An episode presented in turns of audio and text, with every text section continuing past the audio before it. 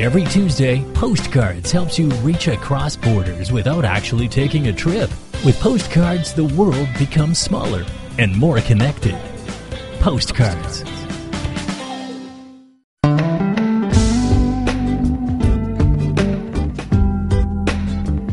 Hello and welcome to Postcards, a show which takes you across borders without actually leaving home. I'm Wen Jie.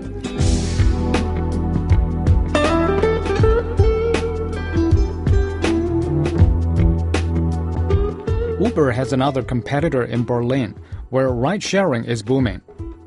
Allygator Shuttles uses a minibus that allows people to share their taxi rides with other customers. More like a regular bus service, each passenger pays the same flat fee per kilometer and is matched with other riders via a mobile app. Here's Nick Lanigan with this postcard from Germany. First, there were taxis, then came services like Uber, and now Allygator Shuttles is hoping to become the next big mobility trend. The service works like a regular ride sharing service, where people order their car using a smartphone app and a driver comes to pick them up. They pay for the distance they travel. But with Allygator Shuttles, each booked trip is matched with other customers, and the shuttle drives around to pick up and drop off more passengers along the way. The app tells the user how many people will be picked up along the way, how long it will take, and how much the cost of their trip will be. Maxim Nohroudi is the CEO of Door to Door, which runs the Allygator Shuttle service. Practically, it works like this you share a ride going from A to B. And uh, by that, the price is reduced because obviously you share the price. Uh, and eventually, it has very positive effects on the infrastructure less traffic uh, congestions, less emissions. Launched in Berlin, the service is still in the test phase and only runs on weekends. The drivers are all full time employees, not self employed as in many other taxi services. Nohroudi hopes the system will be successful in the German capital and then sold off to other operators around the world. He envisages his idea as a global franchise business, one that could reduce car usage in busy cities. Our vision is the car free city. So it's a system that we are introducing at the moment and that we are testing um, to eventually absorb individual car usage. If you have a service that is as comfortable as your own car, but at the same time on a price level of, of a bus, well, then it makes just no sense for you anymore to own your own car. Another service that's launching in Berlin is called Clever Shuttles. Unlike Allygator, the service only uses electric cars and has been tested in Munich and Leipzig for months. It works the same way as Allygator, with trips booked on a smartphone app and matched with other customers. The price will vary according to how many people the shuttle picks up. The company is backed by the German rail service Deutsche Bahn, and the fare is around half that of a standard taxi service too, claims CEO Bruno Ginnuth. Clever Shuttle is der umweltfreundlichste Ridesharing-Fahrdienst in Deutschland. Clever Shuttle is environmentally the best shuttle service in Germany. We use only electric cars, and our IT system knows when guests are going the same way. That means we combine trips when they're going the same way. This is also a way of meeting nice people in the car. And finally, we're extremely cheap. We're about 50% cheaper than a taxi, and that is the guaranteed price.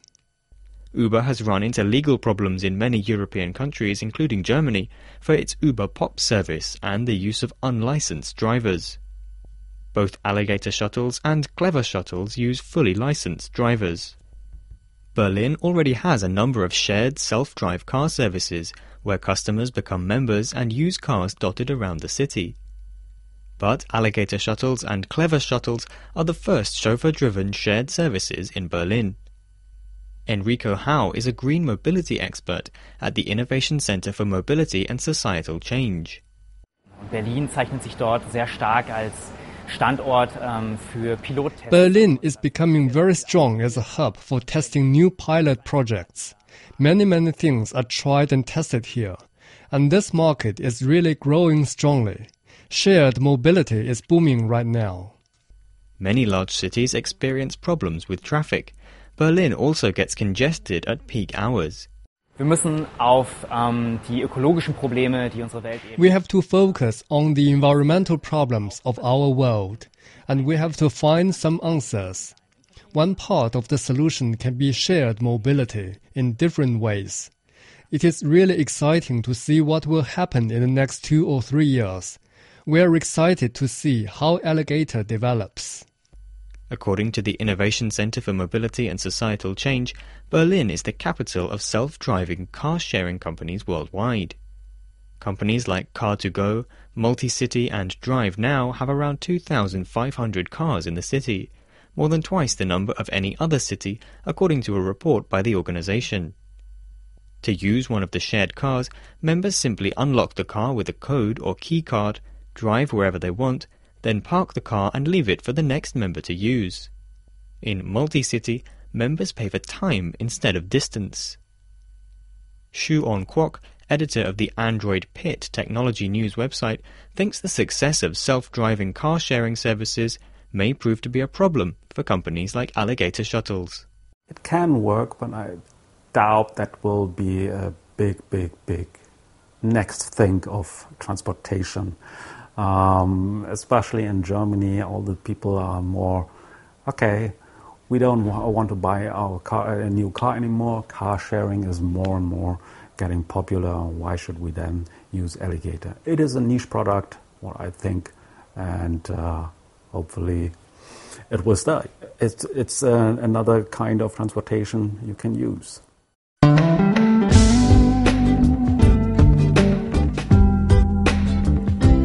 You're listening to Postcards, a weekly program on events and life stories taking place in different parts of the world. You can listen to our show at newsplusradio.cn. India's iconic Taj Mahal is roaring with support for childhood cancer. Thousands of children with cancer, survivors, and activists are making their way to the white marble wonder to spread awareness of the disease. They're also campaigning for better services to treat children with cancer. Here's Jessica Davis with this postcard from India.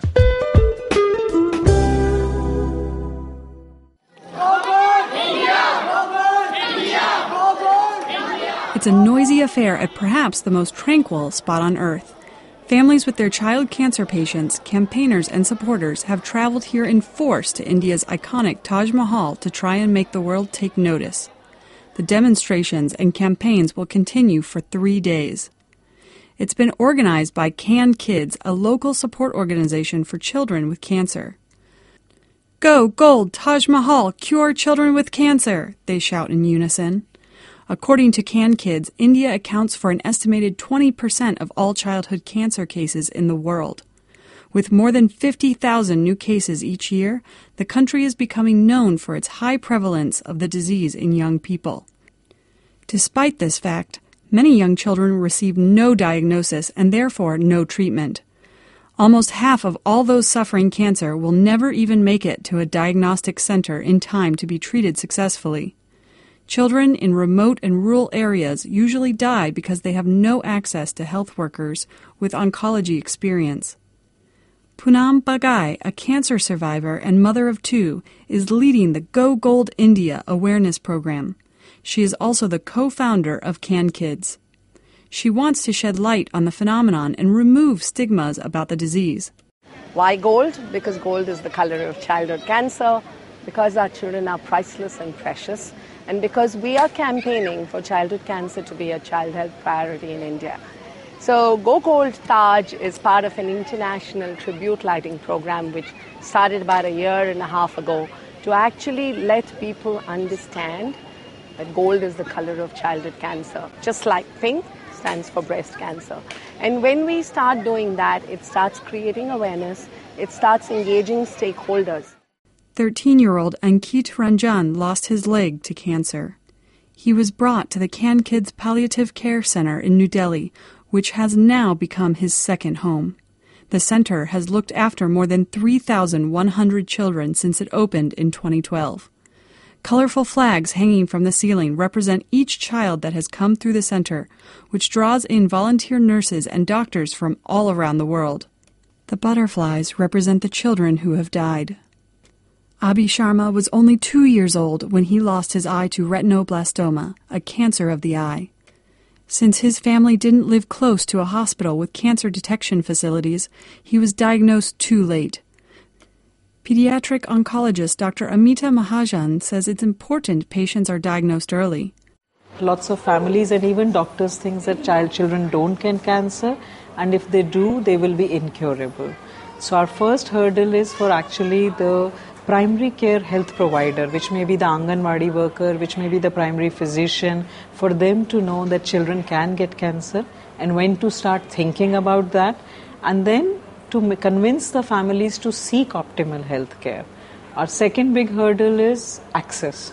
So even if you've in a remote village you've felt that they may be having cancer, for them to actually get the cancer diagnosed and then seek treatment, it is a long journey to reach a center which offers those services. Mahajan adds that while pneumonia and diarrhea continue to be the top child killers in India, there is a need for support groups like Can Kids to ensure governments and communities discuss the problems to address the deadly disease. Deepak Gupta, whose 12 year old son Amit is receiving treatment, says he received medical help, food, and even shelter at the Can Kids Care Center.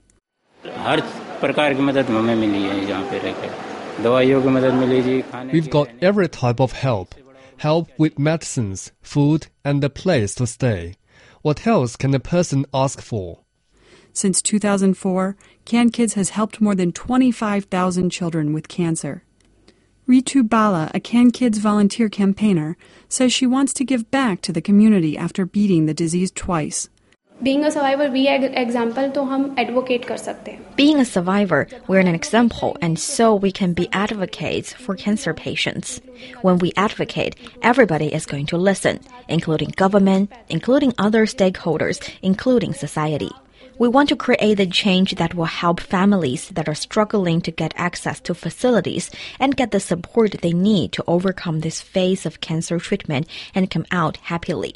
We don't want to leave any pain or guilt in their memories. Meanwhile, Bagai says the Go Gold India campaign has managed to convince the state of Uttar Pradesh in northern India to deploy a special task force to address the issue of a lack of infrastructure and oncologists in the state. Bagai hopes her campaign will spark a change for children with cancer to get access to better treatment, care, and support when they approach a hospital. The group has collected more than 55,000 support pledges and hopes to eventually gain more than 250,000, which is the number of children diagnosed with cancer each year around the world. Technology has made the world a smaller place, but there is still so much we do not know. Every week, Postcards takes you on a trip of exploration and discovery. From a small village in Afghanistan to a protected cultural heritage site in South America. From Africa's amazing natural landscapes to the most advanced tech displays in the world. Postcards, where you meet the world without actually taking a trip. Postcards. You're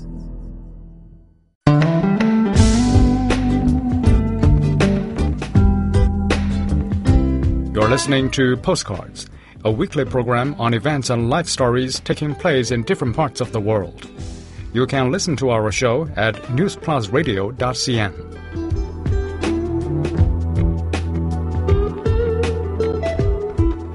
A rare bird in Australia is getting a new lease of life. The Carnaby's black cockatoo have been declining in population numbers, but artificial tree hollows for breeding are being successfully used to reverse the trend. Here's Zhao Jianfu with this postcard from Australia.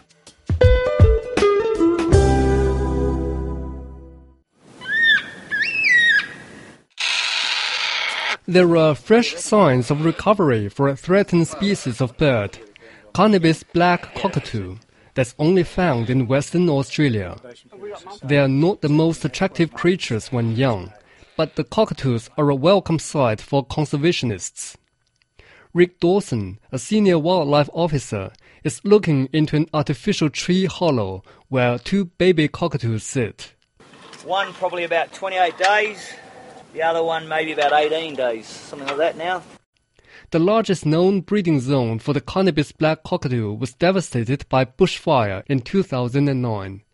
The blaze killed young birds and destroyed nestling hollows, which take decades to form.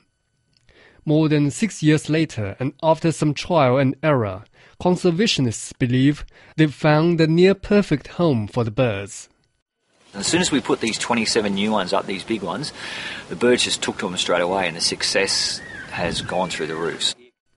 The birds are actually choosing artificial hollows rather than natural ones, and are breeding earlier than ever recorded. We think that is because we've got so many hollows, so many good hollows, and the availability, these young females have got the opportunity to breed. Wildlife biologist Denis Saunders started studying the native birds in the late 1960s when they were still classed as vermin. I spent my working life basically documenting the decline of the Australian bird fauna, and I'm sick of it. And I would like to see some success stories. And the birds are showing signs of success.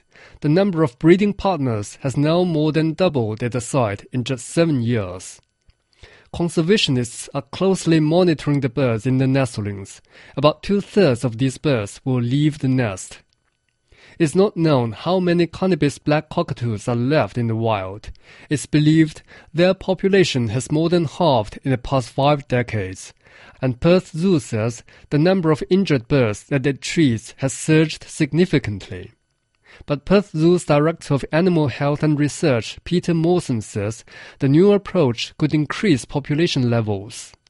To know that we've got increasing numbers of pairs breeding here and an increasing number of chicks uh, fledging each year would suggest that there's a chance of some balance in the system. It's hoped the specially designed hollows will provide some relief for the species and motivate more birds to return to the Western Australia wheat belt in the south of the state.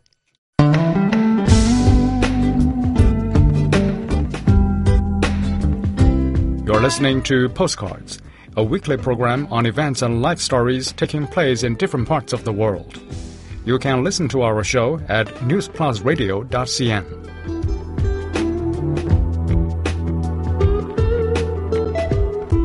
It's true that tigers roar, but less known is that they make many more sounds than that.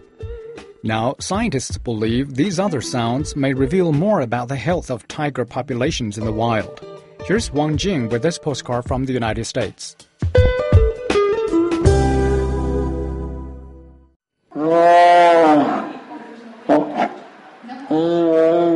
Tigers use their roars to communicate.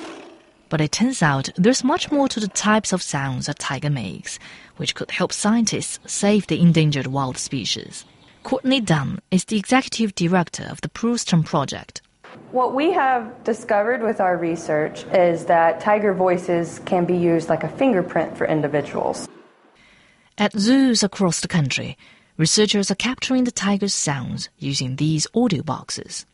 Looking at it in this uh, sound analysis software is you're actually looking at the inner workings of a tiger's vocal cords. So you're seeing the vibrations, the frequency vibrations that they make when they call. The Prusten Project says its researchers can currently figure out the sex of the animals based on the sounds they make. And they hope eventually to be able to get more information like weight and age. The goal is to build a computer program to help identify specific tigers in the wild, to determine more accurate population numbers so that organizations know where to focus their protection efforts. The Milwaukee County Zoo has been involved in recording four Amur tigers. Amanda Easter is a zookeeper. Most zookeepers, we get into this because we love animals and we love, we want to do something for conservation. Well, you can't do um, a lot with conservation all the time. So to be able to be part of a project that really like is directly linked to conservation is a really cool thing for us. Among the sounds they've been able to pick up is a shuffling noise, which researchers believe is used like a greeting. The project plans to place recorders in the wild as well, possibly starting in India or Indonesia next year. They're helping their cousins in the wild, and Right now, tigers need the help in the wild as much as they can get. With fewer than 4,000 tigers left living in the wild, researchers are redoubling their efforts to help tiger populations which are still managing to exist in the wild.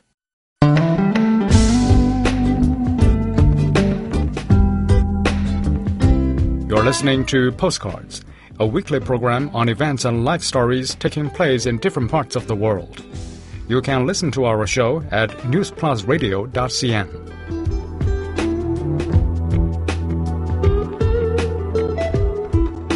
Renowned feminist and Lebanese poet Joumana Haddad is previewing her latest play in Beirut. Cage features actors from across the Arab world and shows women breaking with conventions and voicing long held frustrations from the safety of a gynecologist's clinic. Before we come to the end of today's show, I would like to share with you an extra postcard from Lebanon.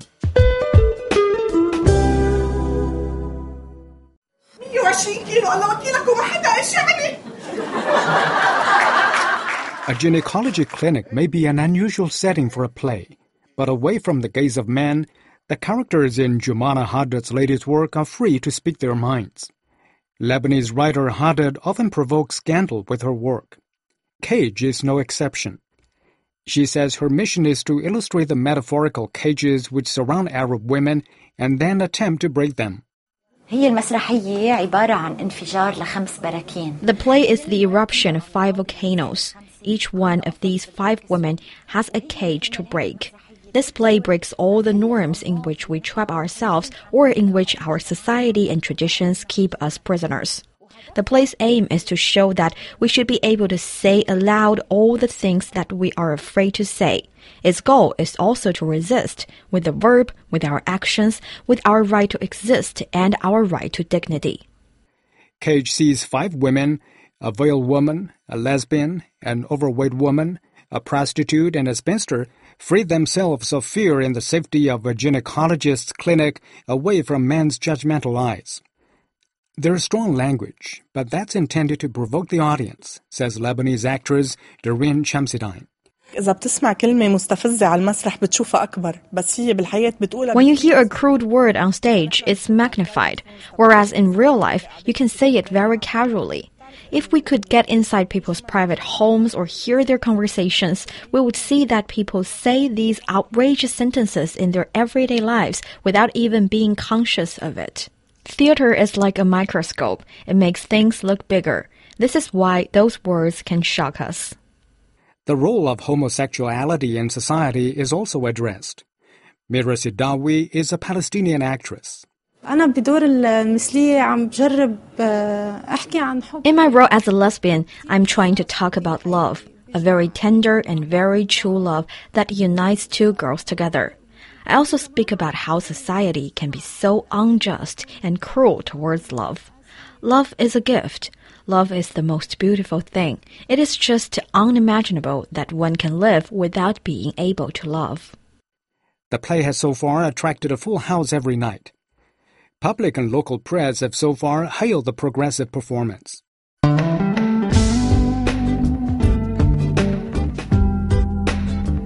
With that, we wrap up today's postcards. Your comments, suggestions, or questions are always appreciated, and you can contact us via email at postcards at cri.com.cn. For program producer Zhao Jianfu, I'm Wen Jie. See you next week.